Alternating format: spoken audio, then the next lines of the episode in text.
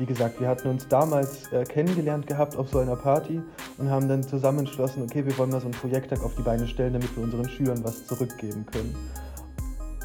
War nie unsere Intention, das, ähm, das mal hauptberuflich zu machen.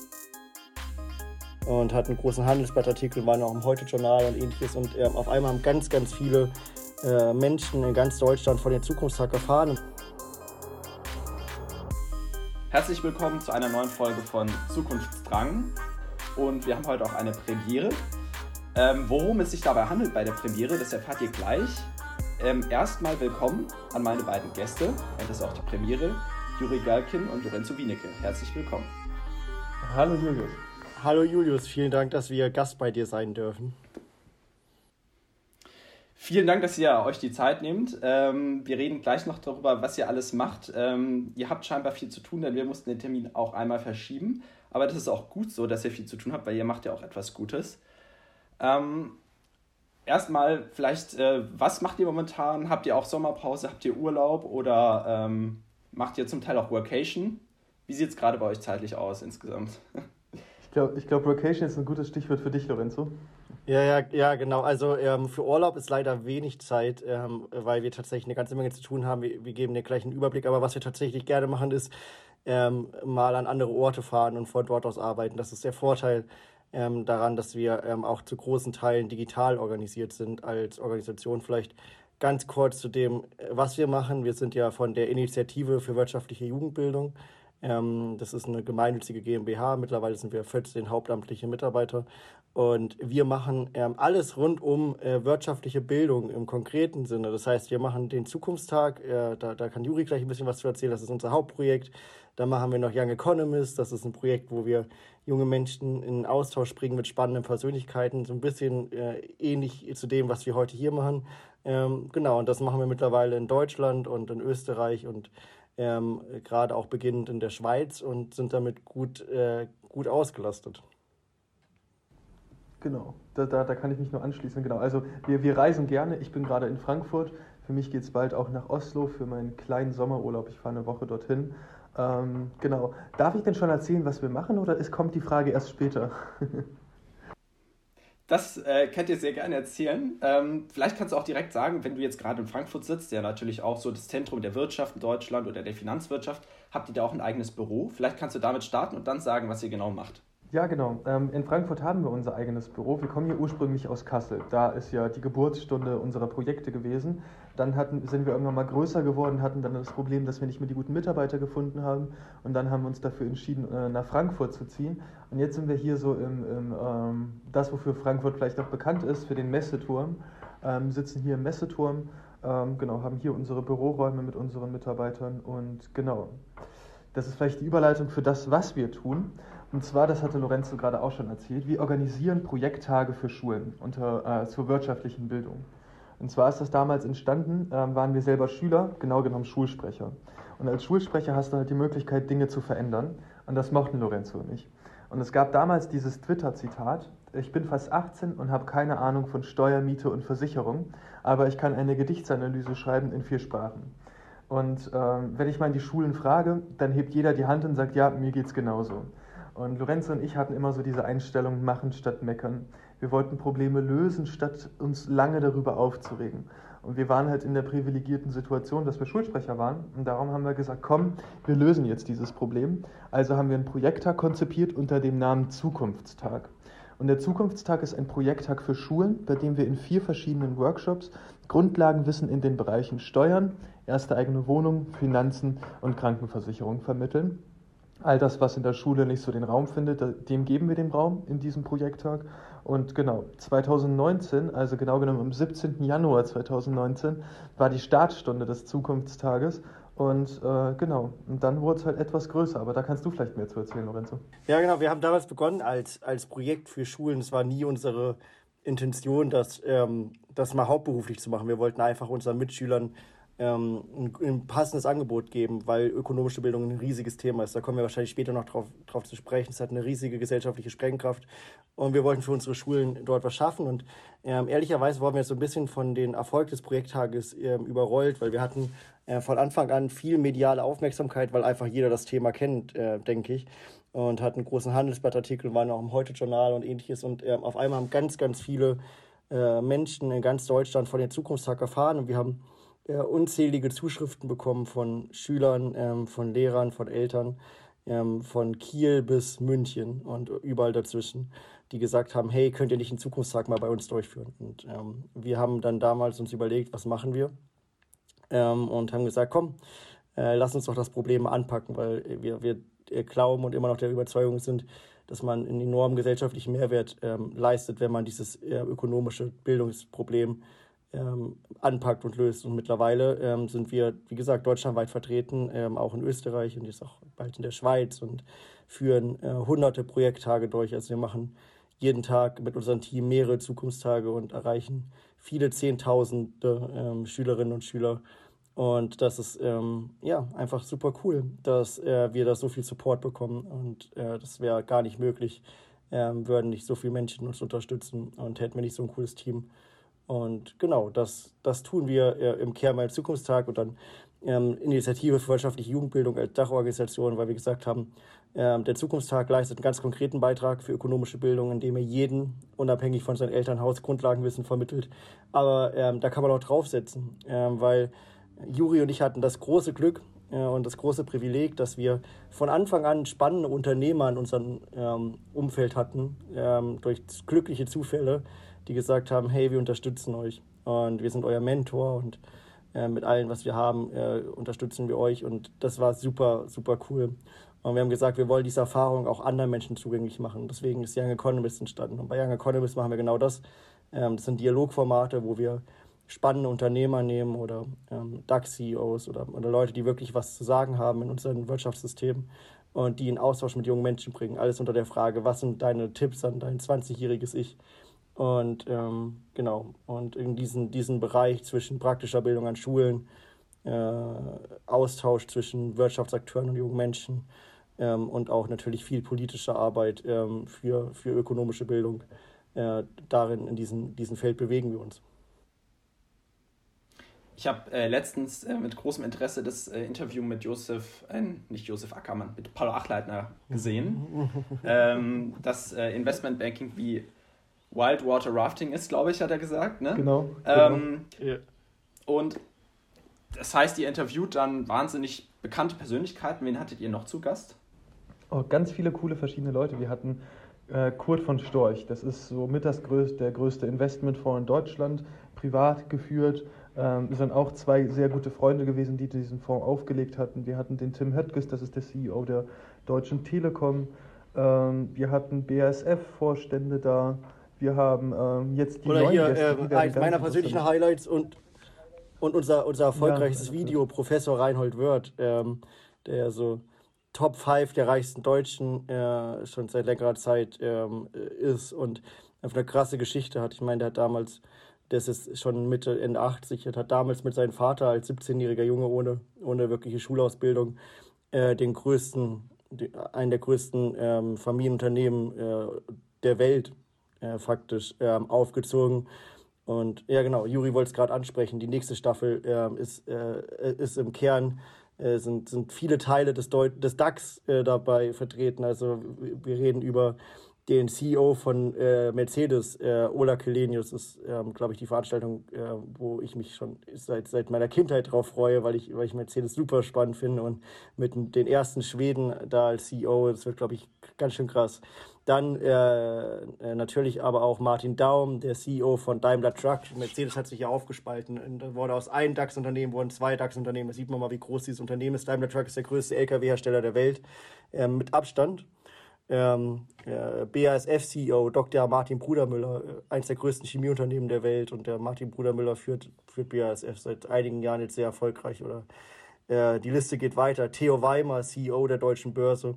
Also eigentlich ähm, ja, äh, ein, ein, Querschnitt durch die, äh, wie wir finden, äh, mit spannendsten Unternehmen, die es in, in Deutschland so gibt, erwartet uns in den nächsten ähm, Monaten.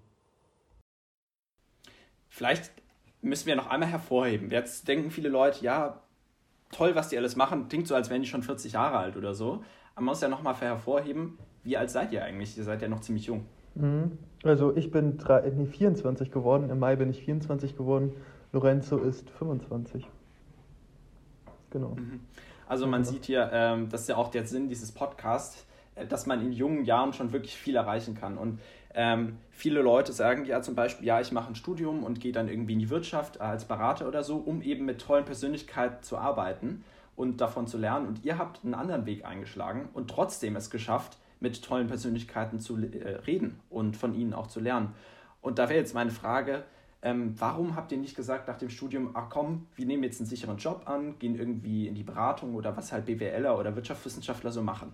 Warum habt ihr gesagt, nee, wir werden jetzt ähm, Gesellschafter oder Geschäftsführer von der NGO? Boah, also ich glaube, am Anfang war das eher so, dass wir einfach Lust hatten, Dinge zu verändern. Wie gesagt, wir hatten uns damals äh, kennengelernt gehabt auf so einer Party und haben dann zusammen entschlossen, okay, wir wollen mal so einen Projekttag auf die Beine stellen, damit wir unseren Schülern was zurückgeben können. Und, und genau, und das war halt am Anfang, äh, äh, genau, war das halt einfach das Ziel, erstmal einen Projekttag unseren Schülern äh, zur Verfügung zu stellen. Und dann kam das Ganze irgendwie ins Rollen und dann, und dann entstand gar nicht auch mehr der Gedanke, okay, lass uns doch irgendwo mal eine Ausbildung oder in ein Studium gehen, sondern wir haben halt da auch einfach die, die gesellschaftliche Verantwortung gesehen, dass es diesen Projekttag und, und diese Institution braucht, weil halt wirtschaftliche Bildung in Deutschland nicht so groß geschrieben wird und das halt zu vielen gesellschaftlichen Problemen führt. Ähm, genau, haben wir uns dann irgendwann mal gesagt, komm, die gesellschaftliche Verantwortung ist zu groß. Wir haben jetzt schon so viele Unterstützer ähm, wenn wir jetzt in eine Ausbildung, Studium oder ähnliches gehen würden, ist es einfach verschenktes Potenzial. Und genau, also ja. Das, das es ist halt, glaube ich, dieses Machen statt Meckern-Ding. Also Juri und ich sind, auch wenn uns das am Anfang gar nicht so wirklich bewusst war, umso mehr wir drinstecken und wir, wir interviewen ja wirklich viele spannende Leute, auch aus ganz unterschiedlichen Backgrounds. Also Leute, die halt so durch und durch Unternehmer sind, Leute, die eine Corporate-Karriere gemacht haben. Und das, also mir ist immer wichtig zu sagen, das ist alles, also das hat alles seine Legitimität und ich, ich habe auch große Bewunderung vor Leuten, äh, die äh, irgendwie ein krasses Studium durchziehen, dann äh, irgendwie in einer krassen Strategieberatung arbeiten. Ich weiß, dass das wirklich schon, schon tough ist, auch aus den Interviews, die wir geführt haben. Ähm, und ähm, ich glaube, das würde mir auch super viel Freude machen. Aber der Punkt ist halt schon, und das haben Juri nicht relativ schnell gemerkt, ohne dass wir es benennen konnten, dass wir eigentlich durch und durch diesen Unternehmer-Spirit in uns drin haben. Das ist im Positiven, äh, glaube ich, ganz klar, dass wir durch dieses Machen statt Meckern geprägt sind. Wir denken relativ wenig in, ähm, in, in, so, in so festen Strukturen und so. Also, nach, also zum Beispiel beim Zukunftstag ist ja so, also Nummer eins ist, wir machen Bildungsarbeit äh, mit einer unternehmerisch aufgebauten NGO. Wenn man sich das mal, das sind drei Dinge, die eigentlich traditionell wenig zusammenpassen. Bildungsarbeit ist eigentlich ein staatliches Ressort, in, also im, ganz im Kern ganz festes staatliches Ressort. Deswegen war auch lange Zeit die Debatte, wenn du ökonomische Bildung machen willst, musst du irgendwie über die Politik gehen. Wir haben gesagt, wir müssen schon mit der Politik zusammenarbeiten, aber wir müssen noch nicht warten, bis es da eine Einigung gibt, die es seit 30 Jahren nicht gibt. So. Ähm, und dann machen wir was Gemeinnütziges, aber mit unternehmerischen Mitteln. Also wir sind, ähm, wir sind, eine, wir sind eine NGO, wir sind eine gemeinnützige GmbH so ähm, und äh, wir erwirtschaften keinen Gewinn. Ähm, unser Gewinn ist der Impact, aber wir machen das durch und durch mit unternehmerischen Mitteln.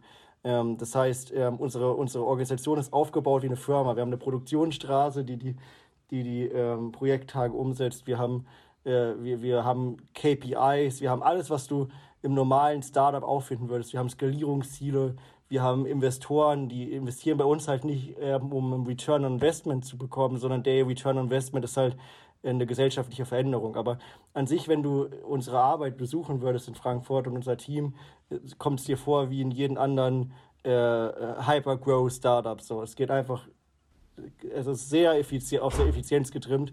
Und ähm, das, das bringen wir halt zusammen, weil wir uns halt gar nicht so, wir denken nicht in dieser Struktur, sind wir jetzt eine NGO oder sind wir jetzt, machen wir jetzt Politik oder sind wir ein Startup, sondern wir denken einfach durch und durch in diesen Machen statt Meckern. Und das ist, glaube ich, der eine Punkt, warum wir gesagt haben, oder warum wir da einfach reingerutscht sind weil wir nur in Lösungsansätzen denken. Und der, der zweite Punkt ist, glaube ich, halt schon, äh, Juri und ich sind beide von der Persönlichkeit so, und das können wir natürlich so ein bisschen auch als die Downside sehen, dass wir, ich glaube, auch gar nicht so richtig zurecht uns finden würden in so einer Corporate-Struktur. Ich habe da große Bewunderung von, wenn auch mit den DAX-CEOs und so reden, aber äh, ich habe das Gefühl, das war schon auch ein langer Weg, so sich durch diese Corporate-Strukturen zu kämpfen. Und ähm, das wäre mir persönlich, glaube ich, äh, ich, ich, ich würde mich da schwer tun, ähm, weil ich es mag, einfach schnell Entscheidungen zu treffen und Dinge auszuprobieren. Und ich ehrlicherweise mag ich es auch so ein bisschen äh, mein eigener Chef zu sein. Ich glaube, das geht für Juri auch. Und ich glaube, diese beiden Faktoren, das machen statt meckern, plus dass wir halt so, ähm, äh, dass wir äh, keine Freunde sind von allzu starren Strukturen, ähm, hat das äh, sicherlich äh, ja, äh, manifestiert, dass wir das machen, was wir heute tun. Ist vielleicht auch schon mal die erste Inspiration, die Leute hier mitnehmen können. Man muss nicht Unternehmer sein, um daraus einen Gewinn für sich abzuleiten, ne? also einen monetären Gewinn.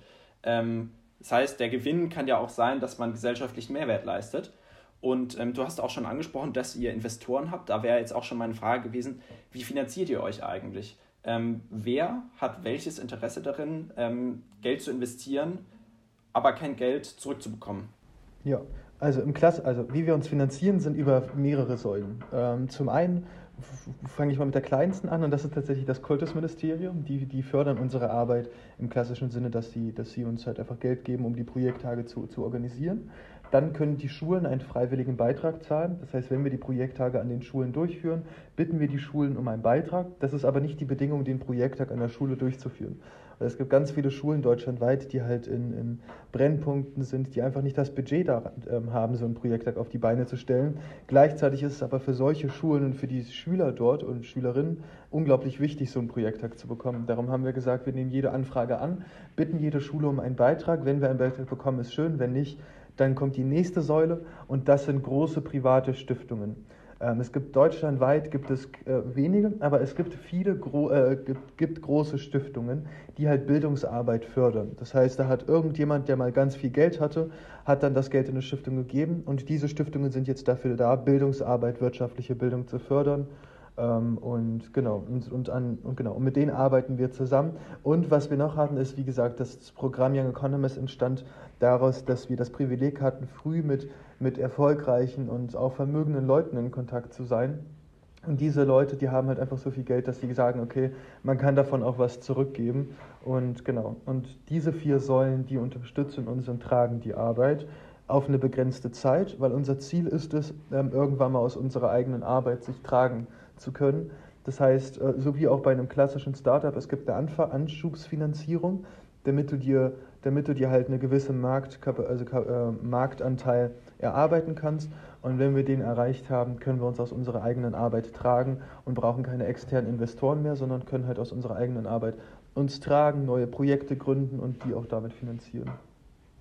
Mhm. Ich möchte vielleicht noch mal ganz kurz und, zwei, äh, drei, ja. oder, äh, zwei, drei Worte sagen zu, auch zu diesem Kreis der Förderer. Ähm, es ist, also, also, weil du hast gefragt, warum machen das Leute? Und ich glaube, äh, dass äh, oder dass die Leute das machen, weil sie sehen, was es für einen enormen Mehrwert hat. Also, der Punkt ist schon, Leute fördern uns nicht, äh, oder zumindest das, mit 10.000 Euro kriegt man auch mal von jemandem, der einen sympathisch findet.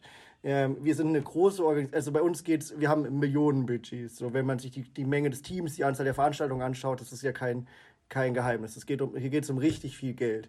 Und diese Art von Geld kriegt man nicht ähm, Glaube ich auch nicht mit einem kommerziellen Startup, nur weil man irgendwie, also man muss die Leute dazu, man muss die Leuten aufzeigen, warum das, was man tut, einen wirklichen Unterschied macht. Und ähm, ökonomische Bildung hat eine enorme Bedeutung. Ähm, schau, schauen wir uns mal an, ähm, was, warum für Unternehmen das wichtig ist oder warum uns Unternehmer fördern. Naja, das liegt daran, ähm, dass, ähm, dass jeder Unternehmer daran interessiert ist, dass seine Azubis, seine Mitarbeiter Ahnung haben von, äh, von Miete, Steuern und Versicherungen. Ähm, es liegt daran, dass nur wenn junge Menschen verstehen, wie Wirtschaft funktioniert, sie überhaupt in der Lage sind, ähm, auch an so einem gesellschaftlichen Dialog teilzunehmen und, ähm, und, und dieses System zu verstehen und auch mitzutragen. Und ähm, Schauen wir uns mal die Themenbereiche an vom Zukunftstag. Es geht um Miete, Steuern, Versicherungen, Finanzen. Jede einzelne dieser Themen hat eine enorme gesellschaftliche Sprengkraft. Ähm, Wohnen, das Thema Wohnen. Beim, beim Wohnworkshop geht es ganz konkret darum, wie finde ich eine erste eigene Wohnung so. Und ich, ich war neulich wieder auf Wohnungssuche in Frankfurt und das ist wirklich tough, tough. So, und ich, ich kriege jetzt Gehalt, ich habe ein bisschen Geld, ich kann, ich finde eine Wohnung. Aber damals, als ich angefangen habe zu studieren, ähm, und ich komme aus, äh, ich habe keine reichen Eltern so, war es fast unmöglich. Für viele, für viele junge Menschen ist es heutzutage eine Frage von, was kann ich mir leisten, statt wo, welche Uni passt am besten zu mir. So, also, ähm, und, und noch krasser wird es ja in dem Bereich äh, Finanzen. Also unser Steckenpferd so ein bisschen von Juri und mir ist das Thema Altersvorsorge. Ähm, weil, äh, wenn man sich das Rentensystem in Deutschland anschaut, sieht man, dass schon jetzt die Rente für die wenigsten Leute oder für viele Leute, formulieren wir es mal ein bisschen defensiver, für viele Leute reicht die staatliche Rente schon jetzt nicht, um äh, würdevoll im Alter zu leben. So Altersarmut ist, ein, ist jetzt schon ein Problem. Wenn man sich ein bisschen mit dem demografischen Wandel auseinandersetzt, mit den Zahlen, die sich dahinter verbergen, äh, stellt man schnell fest, dass unser Rentensystem in den nächsten Jahren und Jahrzehnten solch enormen Verwerfungen ausgesetzt sein wird, weil wir einfach immer weniger Beitragszahler haben und immer mehr Rentner ähm, aufgrund der demografischen Entwicklung, dass es, dass, es, dass es wirklich krasse soziale Herausforderungen hat. So, und ähm, deswegen ist es wichtig, dass man privat vorsorgt. Es ist wichtig, dass man sich damit auseinandersetzt. Aber wenn die, die Mehrzahl der Bevölkerung keine Ahnung von Aktien hat, Vorurteile herrschen und einfach nicht wissen, dass es da ein Problem gibt, dann hat das eine krasse Herausforderung. Und ich glaube, wir werden unterstützt von den Förderern, weil sie merken, wenn man diese Probleme lösen will, dann ist es, und wenn man auch verhindern will, dass es eine Ideologisierung der Gesellschaft gibt, dann muss man frühzeitig ansetzen mit Bildung und die Leute befähigen, äh, eben dort Lösungen zu suchen. Ich glaube, das ist der Grund, warum äh, Menschen sagen, äh, wir unterstützen eure Arbeit, weil sie sehen, wir machen es professionell, wir machen es sehr, sehr effizient im großen Stil und wir sorgen dafür, dass man wirklich ähm, Lösungen bietet für die Probleme, die ähm, in den nächsten Jahren und Jahrzehnten ähm, äh, uns alle beschäftigen äh, werden. Genau. Was habt ihr denn so am Anfang gedacht, als ihr angefangen habt mit dem Projekt, was die größte Herausforderung sein könnte auf eurem Weg? Was dann aber am Ende gar nicht so war und vielleicht irgendwie was anderes viel problematischer für euch war? Das ist eine gute Frage. Das, also, das Schöne an uns ist, dass wir nicht so viel in Problemen gedacht haben. Wir haben eher so, so, wie gesagt, wir hatten viel Motivation und hatten uns eher so überlegt, okay, woran müssen wir jetzt noch arbeiten, damit das klappt das Problem, was wir, glaube ich, echt oder die Herausforderung, die wir unterschätzt haben, war, glaube ich, tatsächlich Mitarbeiteraufbau. Das war so in der Skalierungsphase das, das Ding. Weil als wir noch klein waren, waren es Lorenzo und ich. Wir sind beste Freunde. Ich bin sein Trauzeuge, er wird mein Trauzeuge. Also so wir, wir, wir sind sehr, sehr gut zusammen. Wir können sehr gut zusammenarbeiten. Dann aber in dieses Duo neue Leute mit reinzubringen, die Herausforderung haben wir unterschätzt. Und da sind tatsächlich auch einige Personen, will ich mal sagen, verbrannt. Also die da zum einen nicht mithalten konnten oder halt einfach auch nicht, nicht richtig war. Das, das habe ich gar nicht als Problem gesehen. Ähm, vielleicht hätten jetzt viele erwartet, dass ich sowas sage wie, ja, an Geld zu kommen, dass wir die Türen der Schulen geöffnet bekommen, dass wir die Inhalte gestalten. Das ist alles gar nicht so das Ding, weil, also, genau, das, das, das gibt es überall. Also Geld kann man überall herbekommen von, von Stiftungen. Schulen gibt es auch viele. Ähm, Experten, die uns bei den Inhalten helfen können. Aber die richtigen Personen zu finden, denen du vertrauen kannst, denen du, denen du Aufgaben delegieren kannst, ohne dass sie dann im Nachgang noch viele Fragen stellen, wie man es machen kann, so nach dem Motto, dann hätte es ja gleich selber machen können. So, das war eine Sache, die ich gar nicht bedacht hatte, die, die, an der wir jetzt auch schon ja, genau. arbeiten. Dazu, oder Juri, möchte ich noch was sagen. Und zwar, ähm, wir haben ja damals angefangen im, im, Starbucks, oder wir haben zu zweit im Starbucks gesessen, gearbeitet, uns den ganzen Tag um unsere Idee getreten. Das war, wie gesagt, ein Schülerprojekt. So. Und dann sind wir in so ein Gründerzentrum gezogen. Das ist ganz praktisch. Ähm, wenn ihr ein Startup habt, schaut da mal in eurer Stadt, gibt es vielleicht sowas auch. Das ist so ein äh, gefördertes, ähm, ja, so ein gefördertes Bürogebäude, wo ganz viele Startups sitzen. Und dann im Laufe der Zeit ähm, äh, mittlerweile ähm, sitzen wir neben sehr großen Firmen, ähm, aber haben halt eben auch sehr, sehr erfolgreiche Unternehmen äh, kennengelernt. Also äh, Startups, äh, wo jetzt äh, ja, Zehntausende Menschen für arbeiten. Und ich glaube, da, der, der entscheidende Punkt oder der entscheidende Unterschied zwischen den richtig großen Companies und den Leuten, die oder den Startups, die halt so, so, so im Kern Selbstständige geblieben sind, also so zwei, drei Mitarbeiter maximal, ist, dass die großen, erfolgreichen Firmen erkannt haben, wie entscheidend Mitarbeitende sind. Und, und, und das, also einer der erfolgreichsten Unternehmer, die wir je getroffen haben, hat uns gesagt, eine Firma ist nichts anderes außer ein Zusammenschluss von Menschen. Das Produkt und so, das ist eigentlich relativ äh, beliebig, ähm, jetzt, jetzt mal ehrlich gesagt. Und das, und das ist, glaube ich, was, was man massiv unterschätzt. Viele Leute denken, ja, ich kann ja irgendwie mit Menschen. Und man denkt so, ja, so Mathe muss man lernen und Äh, und Businessplan schreiben muss man vielleicht auch lernen und so, aber ja, Menschenführung kann ich halt, so, weil ich war ja, ich habe ja auch Freunde so. Und, und das ist und das ist wirklich fatal, weil dann bleibst du meistens stecken. Du, du kriegst also deine, deine Kapazitäten zeitlich sehr, also ich kann vielleicht 80 Stunden die Woche arbeiten und Juri kann das auch, ist bei 160 Stunden. Aber äh, damit reist man jetzt ehrlicherweise noch nicht noch nicht so viel. Ähm, viel entscheidender ist es, dass man schafft, sich ein Team aufzubauen, es immer weiter wachsen zu lassen dass man die richtigen Leute sucht und dass man sie befähigt und dass man sie ernst nimmt und dass man eine coole Teamkultur aufbaut und und das war, da, äh, da haben wir am Anfang mit gestruggelt, so, weil der Punkt ist halt schon, und das, äh, wie gesagt, Tim Höttges, CEO der Telekom, war neulich bei uns im Interview. Für die Telekom arbeiten, keine Ahnung, 300.000 Leute oder so. Es ist absurd groß, dieser Laden.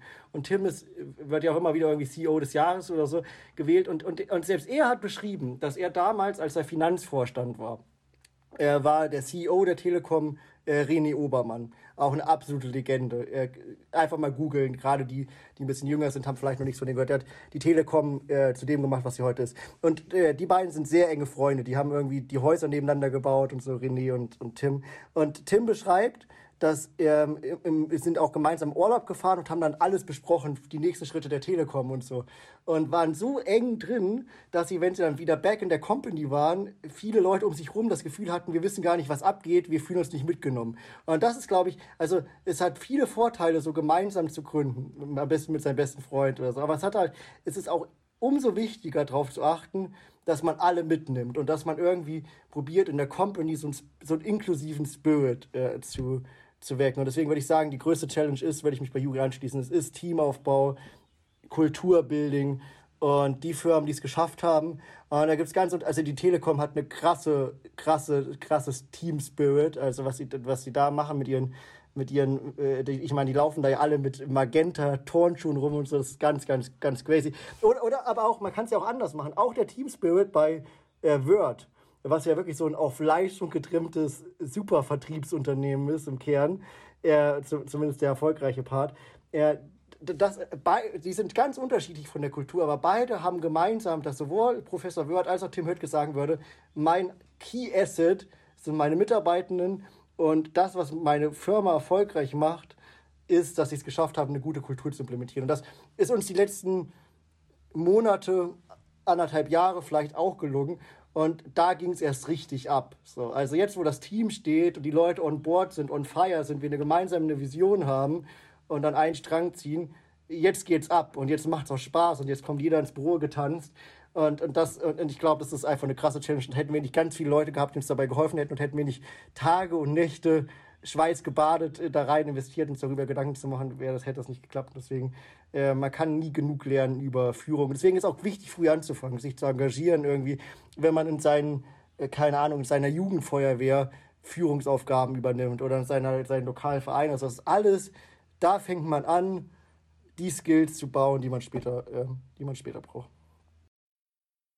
Man muss noch mal festhalten, ihr habt äh, nach dem Studium eine Initiative gegründet, ähm, eine NGO sozusagen, um eben die Bildung, die Finanzbildung in Deutschland voranzubringen. Und ihr habt es geschafft und ähm, ihr sitzt jetzt äh, mit sehr vielen Mitarbeitenden ähm, im Messeturm in Frankfurt. Und da muss man auch mal sagen, das ist äh, ein Gebäude in Frankfurt, da sitzt auch Goldman Sachs oder saß da zumindest mal oder äh, Beratungen wie Oliver Wyman sitzen dort. Das heißt, ihr seid jetzt ähm, angekommen schon mal in einem gewissen, ja, besonderen Umfeld. Das heißt, ihr habt schon etwas geschafft und das möchte ich auch erstmal nochmal festhalten, aber nicht äh, in dem Sinne, dass ihr jetzt sagen könnt, ja, wir lehnen uns jetzt zurück. Natürlich nicht. Aber wie, wie ihr das geschafft habt, würde mich jetzt nochmal konkret interessieren. Ähm, ihr, ihr seid ja zwei junge Menschen, nach dem Studium habt ihr damit angefangen ähm, und ihr habt vorhin schon beschrieben, dass ihr sehr viel arbeitet, nämlich 80 Stunden. Aber wie sieht denn so euer Tagesablauf dann konkret aus? Also habt ihr dann noch Zeit für Freunde? Klar, ihr seid befreundet, aber ihr habt vielleicht auch noch andere Freunde, Familie, Freizeit. Wie sieht es da aus? Ja, ich will, also vielleicht, vielleicht fällt es dem einen oder anderen aufmerksamen äh, äh, Zuschauer auf. Wir haben nicht nach dem Studium angefangen, uns zu gründen, sondern nach der Schule. Das ist wichtig, damit die Story clean bleibt. Ähm, aber, aber im Grunde bist du, bist du da richtig. Äh, du sprichst ein Thema an, was du sprichst sogar einen wunden Punkt an. Weil das passiert vielleicht vielen, die früh gründen, dass sie Workaholics werden und alles, was exzessiv ist, kann nicht auf Zeit gut laufen. Und darum haben wir uns auch gerade so in der letzten Zeit so darum beschäftigt, was kann man da machen. Also so meine Antwort wäre, ich, ich beschäftige mich jetzt viel mit Sport und dem Glauben. Ähm, der Glauben gibt mir da halt auch viel Halt, ähm, bestimmte Dinge durchzustehen, mich, mich persönlich weiterzuentwickeln ähm, und, und einfach ein besserer Mensch, besserer Chef, bessere Führungskraft, besserer Unternehmer zu werden. So körperlich gesehen musst du einen Ausgleich schaffen. Wenn du den ganzen Tag im Büro sitzt und ich sitze nicht immer gerade in meinem Stuhl, tut es irgendwann mal deinem Rücken weh. Darum brauchst du irgendwie was, was, was deine Muskulatur und deinen, äh, deinen Rücken stärkt und, und deinen Körper halt einen Ausgleich gibt. Darum gehe ich da auch gerne in Sport. Das lässt dich dann auch abends besser schlafen, weil wenn du den ganzen Tag im Büro bist, denkst du halt andauernd an die nächsten und nächsten und nächsten und nächsten Schritte dran, äh, nach und du kommst an kein Ende, weil der nächste Schritt ist, also es, also es, es kann immer einen neuen Schritt geben, so. Und wenn du dann halt von der Arbeit kommst, kommst halt nach Hause und du halt keinen Sport machst oder so oder auch, auch nicht mit dem Glauben den Ausgleich schaffst, kannst du halt auch sehr schlecht einschlafen, weil du dann halt sehr viel darüber nachdenkst. So. Und dann, dann liegst du halt so um zwei, drei Uhr nachts noch immer wach. Und darum kann ich wirklich empfehlen, also macht Sport, weil das lässt dich halt sehr, sehr erschöpfen und dann schläfst du halt viel besser, hast auch einen besseren Schlaf.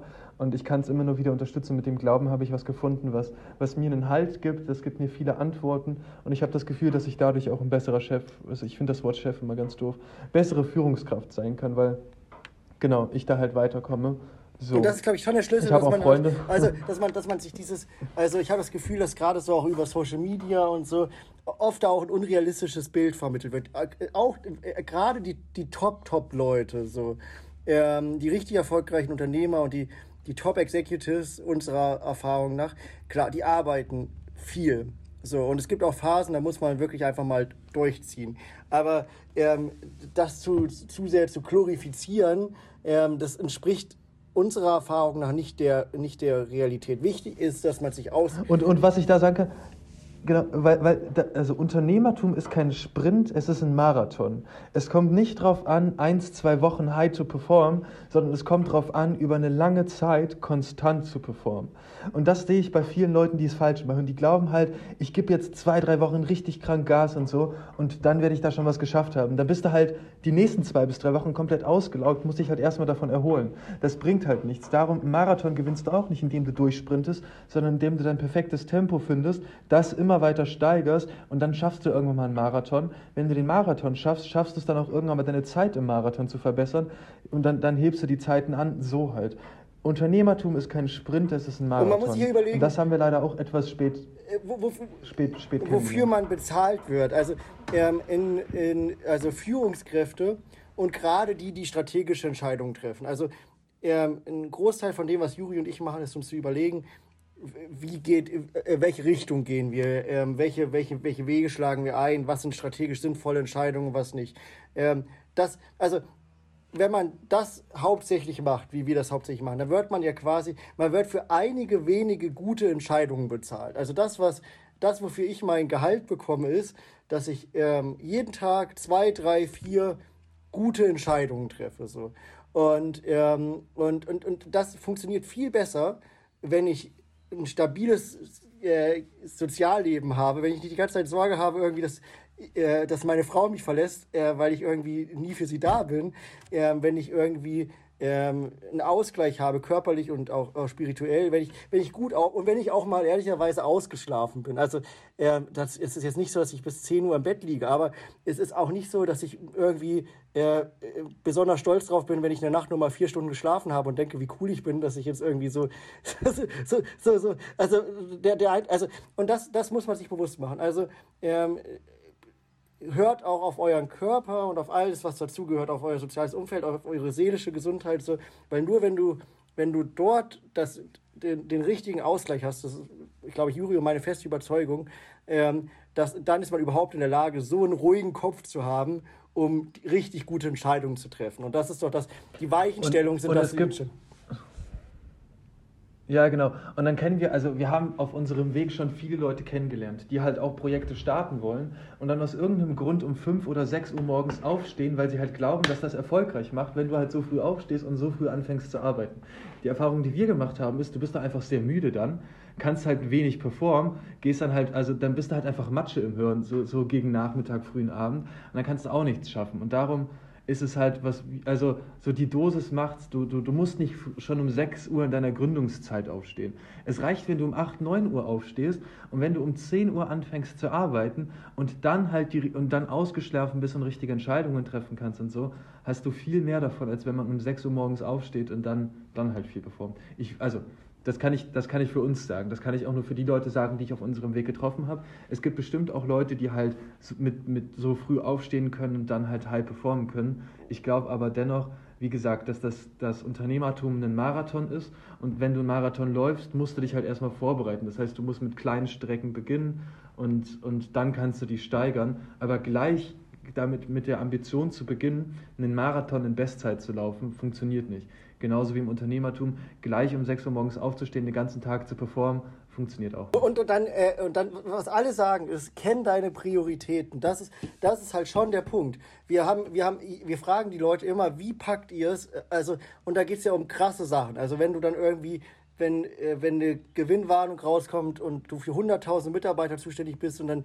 da ganz viele Jobs in Gefahr sind und so. Und du hast manchmal das Gefühl, dass der ganze Stress der Welt auf dir lastet. Und wir fragen die Leute dann immer wieder, wie schaffst du es, das dann ruhig zu schlafen, mehr, mehr oder weniger. Ähm, und die sagen, naja, indem ich ganz genau, indem ich, indem ich meine Prioritäten kenne. Und ich weiß, das eine ist Business und das andere ist Familie, Gesundheit etc. Und ich weiß, was, was wichtig ist und was, wo ich mein Herz dran hänge. Und, und äh, und, und, und das darf man nicht. Und wir haben, wir haben Leute interviewt schon ähm, äh, in unserer Anfangszeit.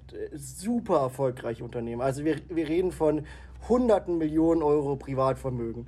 Ähm, und äh, der, die, die, die standen dann dort ähm, und haben während der Veranstaltung angefangen zu weinen, also literally, äh, weil sie halt keine Familie haben, keine Kinder, keine Frau und dann Ende 80 oder mit oder Anfang 80 sind und wissen, okay, ich habe jetzt halt alles Geld der Welt, ich habe die Firma, aber ehrlicherweise bin ich bald vielleicht tot und äh, ich weiß nicht, wie es dann weitergeht und ich will nicht loslassen, aber ich muss loslassen, weil mein Körper nachlässt und so komplett unbefriedigt sind und das ist halt schon äh, das ist schon, schon der, also wirklich no, also wir sind, wir sind zwar eine NGO, aber wir, wir haben auch ein kommerzielles Unternehmen und so. Ich habe gar kein Problem damit, wenn Leute Geld verdienen. Und ich habe große Faszination und Bewunderung für Leute wie Professor Wörth so, die sich, also das soll nicht falsch verstanden werden.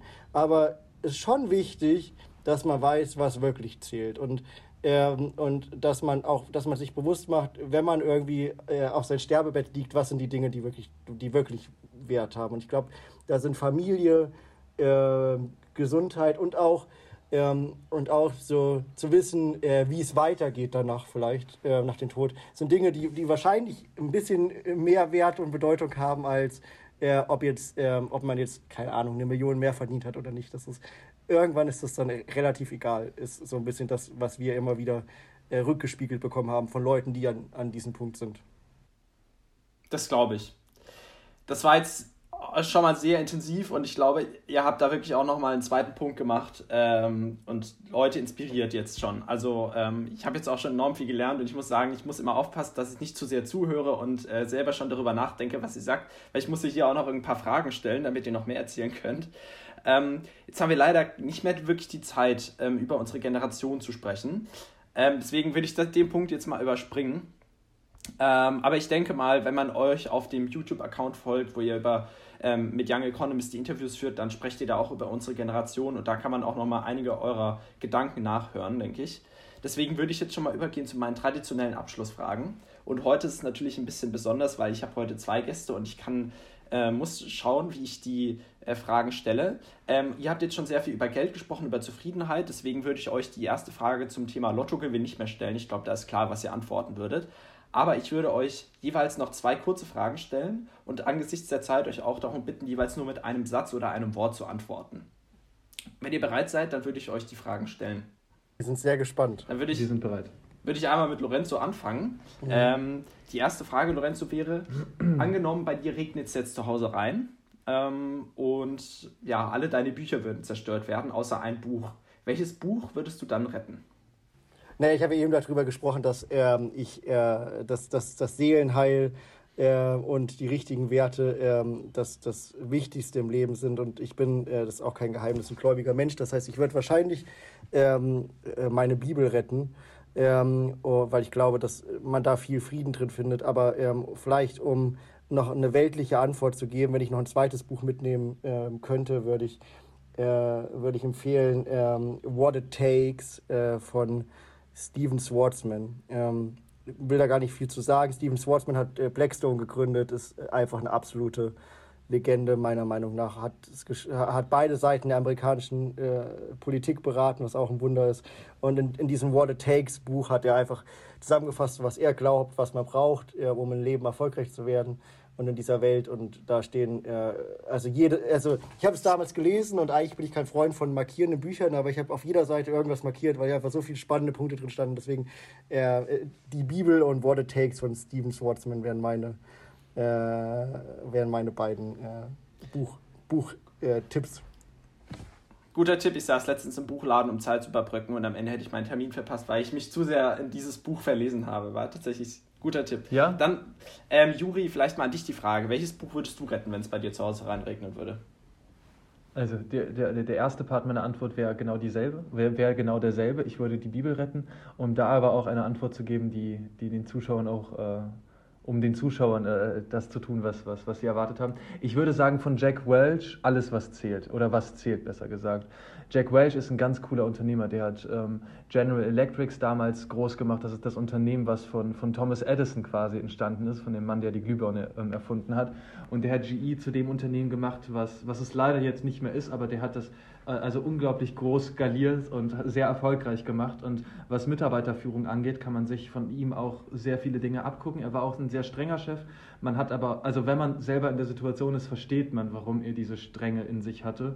Und darum würde ich sagen, von Jack Welch, was zählt. Das haben wir damals tatsächlich ab und zu auch verschenkt bei Veranstaltungen von uns, weil ich glaube, dass, dass da viel, der ist leider vor ein paar Jahren gestorben. Äh, den hätten wir, das wäre tatsächlich so eine der Personen, die wir gerne interviewt hätten, äh, zu Lebzeiten noch. Ähm, Genau. Es gibt ja noch Personen, die leben, zum Beispiel Warren Buffett, den könnt ihr auch noch interviewen oder so. Das, das ist das Ziel für 2023. Okay, da bin ich gespannt. Dann komme ich jetzt zur abschließenden Frage. Ich fange wieder mit Lorenzo an. Mhm. Ähm, angenommen, alle 7,6 Milliarden Menschen müssten einen Satz lesen oder sich anhören, den du vorher aufgenommen hast oder eben aufgeschrieben hast. Welcher Satz wäre es dann? Das ist eine sehr spannende Frage. Gib mir, gib mir eine Sekunde Zeit, äh, darüber nachzudenken. Bekommt Juri gleich die gleiche Frage oder hat er eine Ich habe. Juri kriegt die gleiche Frage. ich, ich, hätte schon meine Antwort. Da, da, fang, da fang du schon mal gerne an. Ja, also ich habe eine Erfahrung gemacht im Leben, die mich sehr geprägt hat und die, die mir sehr geholfen hat. Und das war auch einer der Gründe, warum wir immer weitergemacht haben.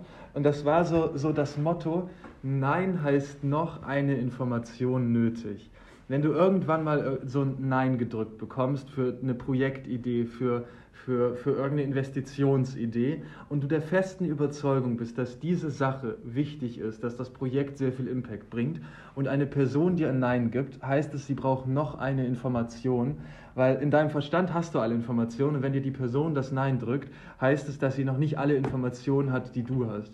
Und darum, wenn du irgendwann mal eine Projektidee hast und dir irgendjemand sagt Nein, heißt es einfach, dass du es noch nicht richtig der Person übermittelt hast. Darum noch eine Information nötig. Das ist so die Grundeinstellung, die wir generell im Unternehmen haben. Wenn wir, wenn wir irgendwas durchziehen wollen und jemand anderes glaubt, nee, das kann nicht funktionieren oder so, hat er noch nicht die Information, die du hast. Darum, genau, ich kann es wiederholen, noch eine Information nötig. Und, und dann würde ich schließen mit äh, den, äh, den Weg zur Glücklichkeit. Ähm, das ist ganz spannend. Elon Musk hat mal vor paar Monaten im, im Podcast ähm, ja, zitiert. Ich glaube, das war ähm, Franklin D. Roosevelt äh, mit äh, Comparison is a thief of happiness. Also der Vergleich ist äh, das, äh, der, der Dieb der Glücklichkeit. Und ähm, das, das, sollte man sich mal auf der Zunge zergehen lassen. Äh, das auf, ins Positive gedreht ist, ähm, glaube ich, so die persönliche Erkenntnis, die ich in den letzten Jahren gemacht habe, dass, dass Dankbarkeit der Schlüssel zum Glück ist. Und das ist spannend, weil es, das ist biologisch untersucht, äh, äh, was Gehirnwissenschaft äh, betrifft. Ähm, und es ist, wie gesagt, biblisch, hast du ja auch schon gemerkt, dass wir durch den Glauben geprägt sind. Es ist ein Motiv und es ist auch eine Erfahrung, die ich im Leben gemacht habe.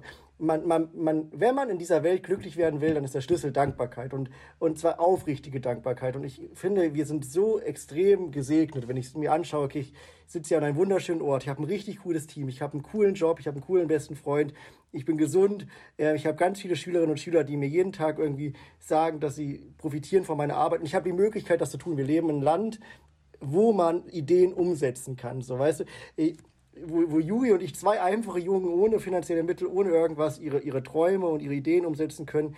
Ich habe eine coole Familie und so weiter und so fort, eine tolle Frau. Und das ist halt schon der Punkt. Und sich immer mal wieder, also ich weiß, dass das Leben sehr herausfordernd ist und wir haben jeden Tag landen auf unseren Schreibtisch Herausforderungen. Man braucht neues Budget, man hat Stress mit irgendwelchen Partnern oder man weiß nicht, wie man mit den Mitarbeitern umgehen soll und dann hat tausend Dinge, über die man sich aufregen kann. Ähm, und das ist auch gewisserweise berechtigt, aber man sollte auch ab und zu, ähm, ich probiere das ein, zwei Mal am Tag zu machen, einfach mal einen Schritt zurückgehen, sich umschauen und sich sagen, okay, ey, du kannst auch verdammt dankbar sein. Und ich, ich habe das Gefühl, dass das gibt, das gibt mir ehrlicherweise so den, den, äh, den, das ist das Benzin, was ich brauche, um, ähm, um glücklich äh, jeden, jeden neuen Tag zu starten. Ähm, genau, deswegen sei, sei Oder in dankbar. der Zukunft dann der Strom. Ja, in der Zukunft der Strom, das stimmt. Aber ich finde, das sind wirklich zwei tolle Schlussworte. Ich habe jetzt auch schon wieder ähm, viel mitgenommen, muss ich sagen. Und ich denke mal, wenn ich allein schon was mitnehme, dann werden bestimmt noch viel mehr Leute was mitnehmen aus diesen Worten. Und dementsprechend kann ich einfach nur sagen, sagen danke Juri, danke Lorenzo, dass ihr heute in dem Podcast Gast wart. Julius, vielen Dank. Es ist richtig cool, was du hier machst. Und ähm, ja, ganz viel Erfolg mit deiner Arbeit und für dein weiteres Leben. Ich kann mich dem auch nur anschließen. Cool, dass du so ein Format machst und, und solche Leute interviewst und ganz viel Erfolg auf deinem weiteren Weg.